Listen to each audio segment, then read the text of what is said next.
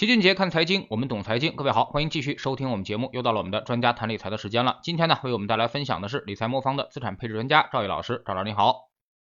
齐老师好，大家好，我是理财魔方赵毅。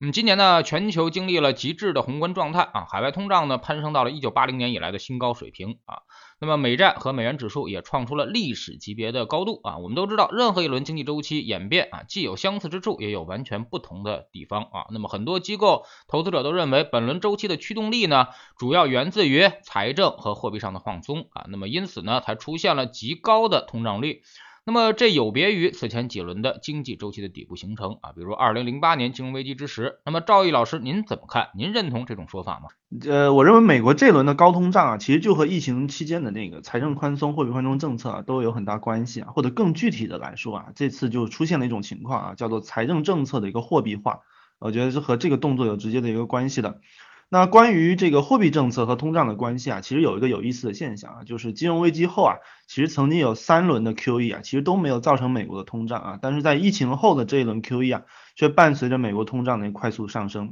其实我们在很多地方啊经常会听到这种说法啊，就是美联储啊印钞放水啊，或引发大通胀这种说法。确实啊，这对于历史上很多高通胀国家的案例呢都是适用的，但是在零八年后呢？美国在几年间啊，增加了几万亿美元的这种基础货币啊，但是按照历史的情况经验来看啊，确实应该产生一定的通胀啊，但是它却没有发生，甚至在金融危机后啊，美国的 CPI 足足用了将近两年才回到危机前的一个水平。这主要是因为啊，在过去啊，美联储印钞啊，它购买债券的时候啊，债券的买家啊，主要就是几大银行。但是呢，银行拿到这些现金后啊，其实并不太可能啊，通过一比一的比例啊，全部都转化成贷款。因此呢，这个量化宽松所释放出来大量现金呢，其实就作为银行的准备准备金呢，放在美联储啊为这些银行开设的账户上。那零八年之后的三轮 QE 期间啊，银行持有的准备金呢，其实是成倍的增长。但是呢，反映在经济中的流通资金呢，比如说我们用广义货币这些指标来衡量啊，我们发现只是产生了一些温和的上涨啊，并没有大幅偏离原来一个趋趋势。那显示呢，资金呢其实就是没有进入实体经济流通，那只是在金融机构内部啊空转。但是呢，疫情爆发以来的这轮 QE 啊，这个整个的广义货币啊，却经历了爆炸式的一个增长啊，两年的时间增长大概七万亿左右美元的这么一个规模，甚至呢，它已经超过了美联储本轮 QE 的一个总规模。那显示呢，本轮这个美联储的这个周期啊，它出现了资金传导和之前的周期都不同的一个链条。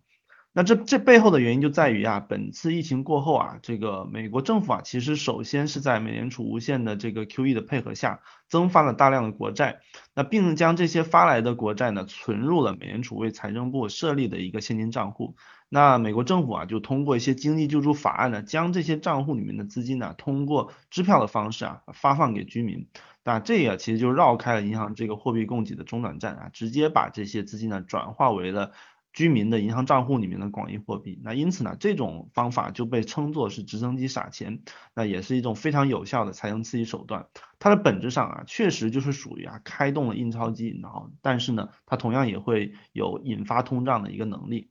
那其实我们具体来看啊，美国疫情后啊，针对居民进行的救助啊，一共执行了三次啊，分别发生在二零年的三月、二零年的十二月，还有二一年的三月。在这每次的救助过程中啊，每一个低收入居民以及其他的家属啊，都可以获得一次性的直接补助啊，在六百到一千四美元不等。那此外呢，失业人员呢，还有每周额外啊三百到六百美元左右的额外的失业救济金。那如果说对于有两个小孩的这种中低收入家庭来说啊，单靠三次的支票收入啊，就可以获得大概一万美元的救助。这还不算呢，每个月发放给相当于啊大学毕业生工资啊几千美元的这种额外的失业救济金，所以呢，这样这个刺激的最直接的一个效果啊，就导致全社会的消费需求增长特别快，那尤其是领钱最多的中低收入群体啊，啊美国的这个低收入人群呢，其实是没有储蓄的传统啊，拿到钱之后也不会存起来或者以备不时之需，而是快速的消费掉啊，这些消费呢就会继而转化为企业的利润，然后最后呢。刺激劳动力市场的一个反弹，然后通过工资的增长增长啊，带来一些居民的收入效应，从而产生持续性的这种超额需求的冲击啊，进而推高通胀。我们可以通过美国的一个咨询公司的一个统计啊，他们通过统计的信用卡和银行卡的消费记录啊，我们就可以刻画出美国居民啊自二零年一月疫情爆发以来，他消消费行为的一个变化情况。那首先呢，在疫情期间呢，各收入水平的这种这个总消费啊，其实都经历很大程度的一个下滑，特别是在三月和四月期间呢，最大的一个消费下滑幅度曾经达到百分之三十。但是在美国啊，二零年四月十五号发出第一笔这个经济救助支票之后呢，消费下滑的趋势啊，其实得得到了很快的一个遏制啊，特别在二零年底的时候啊，美国居民的总消费就已经攀升到了疫情之前的一个水平了。那而对于低收入群体啊，它甚至在年终的时候就已经超越疫情前的一个水平了，成为所有收入水水平中啊，这个居民里面恢复最快的一个群体。因此呢，正是因为这样的一个。财政政策的一个货币化，导致了我们这个美国的消费需求啊迅速的一个复苏，那也是之后推高美国通胀非常重要的原因。那其实呢，美国这次的财政政策的一个货币化呢，其实对于其他国家也是有很好的一个参考价值。比如说啊，我们之前也讨论过中国的一个情况啊，我一直的观点是，中国在采取一些非常规的刺激政策之前呢，通胀其实。可能很难得到一个快速的上升，啊，这其实也是因为啊，我们和美国其实也面临类似的一个情况。那我们的货币政策和传统的财政政策呢，基本上也是通过金融机构啊或者大型的国有企业来执行的。那这些宽松的这个政策释放出来资金呢，其实基本上也是很难直接达到我们中低阶层劳动者手里的。那因为劳动者呢，其实大多数啊，其实没有特别多的一个资产，那其实他享受不到这个资产增值带来一个好处，那他更多的收入来源是通过劳动来换取收入，那而这些刺激政策呢，要传导到劳动力市场的一个改善呢，需要很长的一个时间，所以呢，对于我们国内来讲啊，在没有类似美国这轮周期这种撒钱的政策之前呢。想要出现像美国这样的一个高通胀的可能性啊，其实是很小的。那这也是对我们国家啊，大家如果对未来通胀要进行一个判断，我觉得是很有借鉴意义的一个案例。嗯，相比国外的高通胀，国内的通胀呢一直处于比较合理的水平。但不能忽略的是啊，我们的通胀虽然不高，可消费呢一直没怎么好起来。二零二一年到二零二二年十月份，中国零售这个数据啊，那么在。二零一九年复合增速中枢之下啊，回落到了百分之三到百分之六，而在二零二零年之前呢，中枢还在百分之八到十啊。那么赵老师，您觉得中国消费降速的原因是什么？如果这个环境啊出现比较大的变化啊，那么这些呃消费行业能否迎来重新的增长呢？啊，是的，我我认为啊，影响消费啊，主要大家可以考虑两个方面啊，第一个自然就是居民的一个收入啊，第二方面就是信贷。那收入方面呢，其实可以分为资产和就业两个方面。那今年呢，无论是居民的资产状况还是就业状况，其实都不是特别乐观。那资产方面呢，主要是受到了住房还有股票下价格下跌的一个影响啊。根据社科院的数据啊，在一九年的时候，我们国家的居民资产中啊，在住房的资产大概占到百分之四十左右。那股票、基金呢等其他金融投资品呢，大概占到百分之三十三左右啊，所以两者啊合在一起就占到我们居民部门总资产的百分之七十以上。那在即将过去的这个二二年里面呢，其实无论是房地产市场啊，还是股票市场，资产价格都出现一定程度的下跌。那这个就是所谓的一个财富效应。那其实财富效应在各国都是存在的啊，包括美国。比如说牛市的时候啊，大家的消费就会增加；那熊市的时候啊，大家消费就会缩减。所以今年啊，同样类似的情况也发生在我们国家。那另一方面呢，就业方面呢，其实也不是特别乐观啊。今年我们国家的这个城镇失调查失业率啊，在四月的时候啊，达到百分之六点一，啊，仅次于二零年二月份六点二的这么一个高位。那此后呢，虽然这个调查的失业率数据啊在逐步的改善，但是有几个不好的信号啊，就是第一个呢，青年人的失业率其实是创下历史新高，在七月份的时候啊，达到了百分之十九点九，那结构性失业的问题是比较突出的。那第二个就是央行储户的有一个调查数据啊，和统计局的这个失业率数据啊，出现了一定的差异。那央行这个储户调查问卷呢，其实是人民银行一九年呃九九年的时候啊建立起来的一项季度的调查制度。那这个呃这个调查呢，每个季度会在全国五十个大中小城市的银行网点啊对储户进行调查，主要问的是储户啊对经济消费以及就业情况的一个预期。那和统计局的就业数据啊，其实它有啊交叉验证的这么一个作用。那根据这个储户调查数据显示啊，三月三季度啊，这整个就业的感受指数啊是环比下降了零点二个百分点啊，到了百分之三十五点四左右啊。啊，并且这个数据啊其实是低于二零年一季度的时候啊，当时疫情期间的一个低点。因此呢，无论从资产价格啊、失业率啊，还是就业者的感受上面来看呢，今年啊截止到三季度为止啊，整个居民的收入状况啊都是比较低迷的。那因此也会对消费产生一定的影响。那其次呢，影响消费的另一个很重要的因素就是信贷。那因为这个收入的改善呢，往往需要很长的一个时间。但是呢，信贷呢是最能够在短期刺激消费的一个因素啊。但是今年呢，由于市场环境和疫情的影响，那居民的企业部门的信心其实都偏弱啊，并没有特别积极的加杠杆的一个动动作。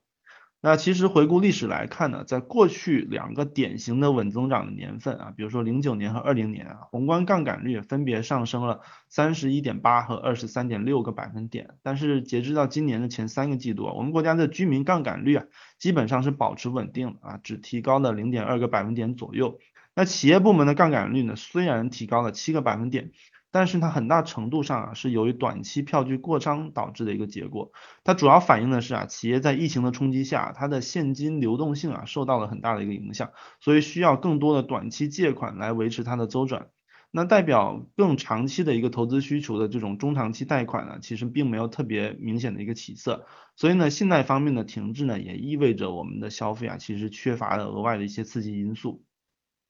那因此呢，综合来看呢，尽管今年啊居民当下的这个收入降幅啊，其实略小于二零年一季度，但是对于未来就业的预期，还有对收入的预期啊，其实是比二零年更差的，因为在二零年的时候啊，全社会认为疫情不会。啊，特别持续特别长的时间，那对于未来相对来说还是比较乐观的。但是今年呢，整个对疫情的持续的延长的预期呢，其实是明显的比二零年要更拉长了啊，这也带来了这个其实消费预期的一个转弱。那因此呢，也对消费啊产生了一些比较持续性的影响。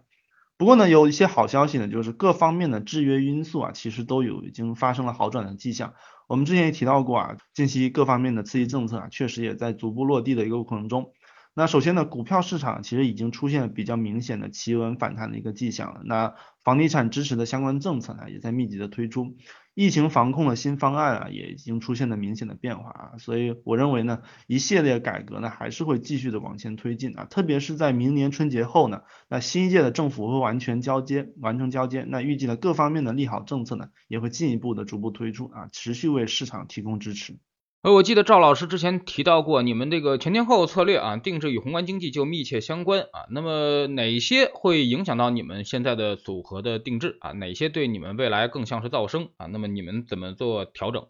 啊，是的，我们的整体策略呢，整主要是围绕着如何获取长期收益展开的。那一个资产的长期收益啊，其实我们主要会考虑两个方面。那首先第一个方面是基本面啊，这就是说我们要判断这个资产呢，长期它是不是能够上涨啊，并且上涨的确定性高不高。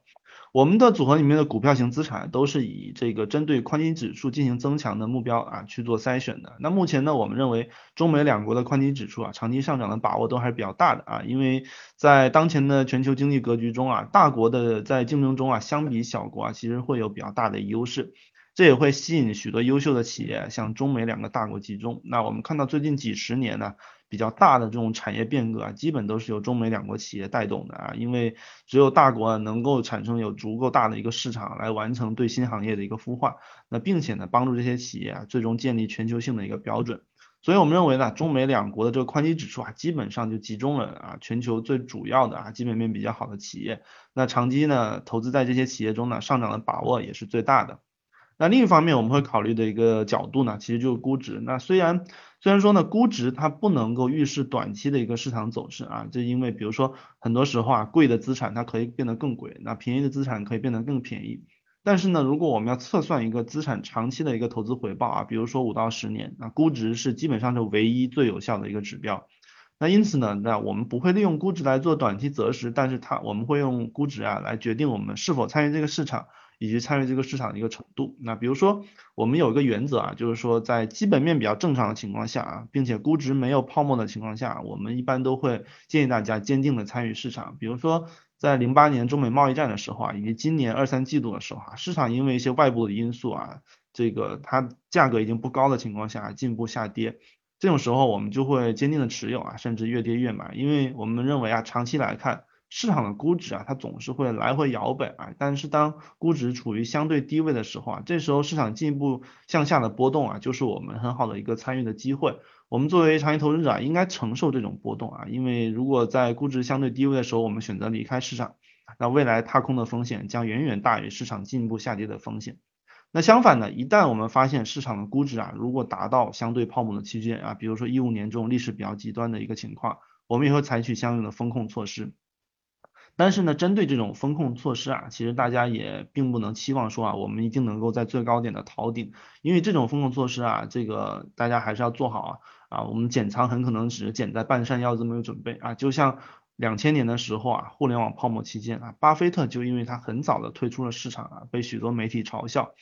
这样操作的一个核心思想呢，是选要选择我们自己想要获得一个收益类型。那对于我们来说呢，我们希望获得的收益是两类啊，一类就是。啊，资产自身的这个盈利增长产生的收益啊，这就要求我们只参与一些基本面比较好的一个资产的一个原因。那另一类的收益呢，就是资产估值回归的一个收益啊，这就要求我们在低位啊坚定了投资的一个原因。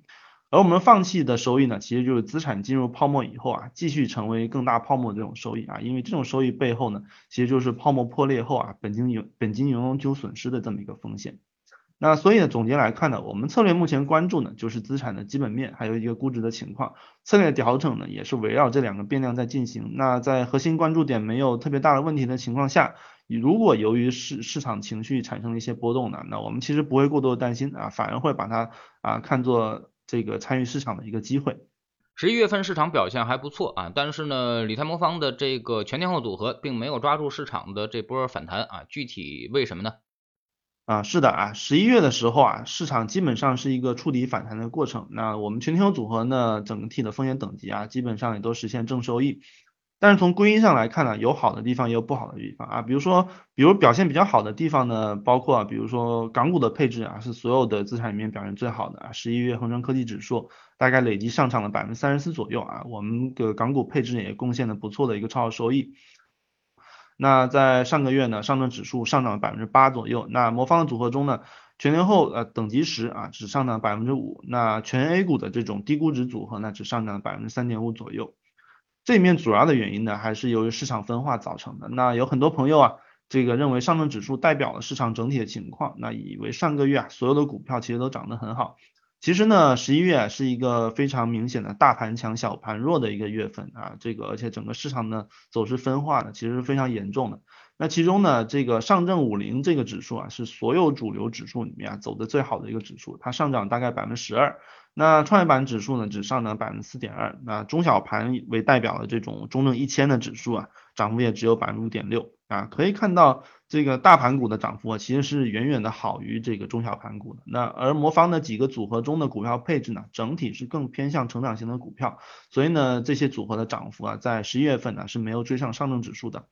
那魔方组组合之所以啊会更偏向这种成长型的股票，主要还是因为我们组合是以长期投资为目标设计的，所以从长远来看呢，在市场向上的这么一个过程中，那成长型的股票由于会比大盘的股票更具有弹性，而因此它长期还是能够产生相对大盘股票这种超额收益的。比如说啊，十一月份之前的十月份啊，上证指数上证五零啊，其实在那个月下跌了百分之十二左右。那反而是中证一千指数呢上涨了百分之二点七，所以如果要看过去两个月的一个综合涨幅啊，其实还是小盘跑得比较好一些，所以我们认为呢，长期来看呢，这样配置还是可以持续产生超额收益的。那此外呢，本轮这个大盘强啊，小盘弱的这么一个走势的一个主要原因呢，还是由于房地产板块的一个带动。那这个板块的复苏预期呢，也是带动了银行等一些大盘的一个品种。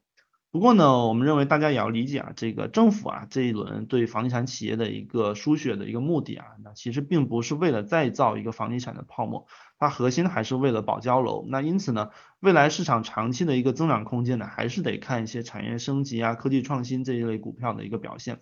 而这一类股票正是成长型股票的一个天下，那因此呢，我们认为呢，有许多短期的因素啊，其实很快也就会过去。那现在的市场呢，在虽然它也经历了一波上涨啊，但是整体估值其实并不算高。那对于这个仓位比较低的投资者来说啊，其实还是可以借这个机会啊，适当提高一些仓位，来避免踏空的一个风险。那对于已经做好资产配置的这个投资者来说呢，可以继续通过资产配置啊，留在市场中，等待市场给我们带来未来的收益。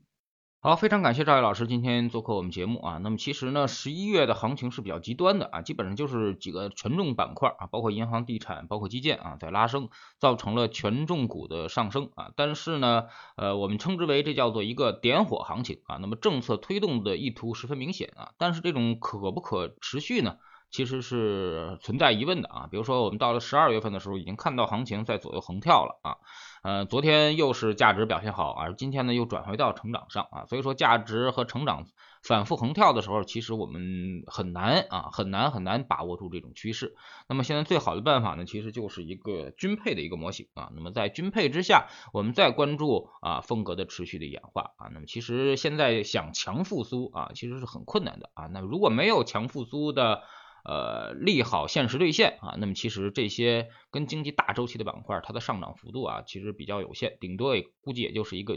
呃价值恢复啊，或者是一个估值恢复的行情。非常感谢赵毅老师，再见。好，谢谢齐老师，再见。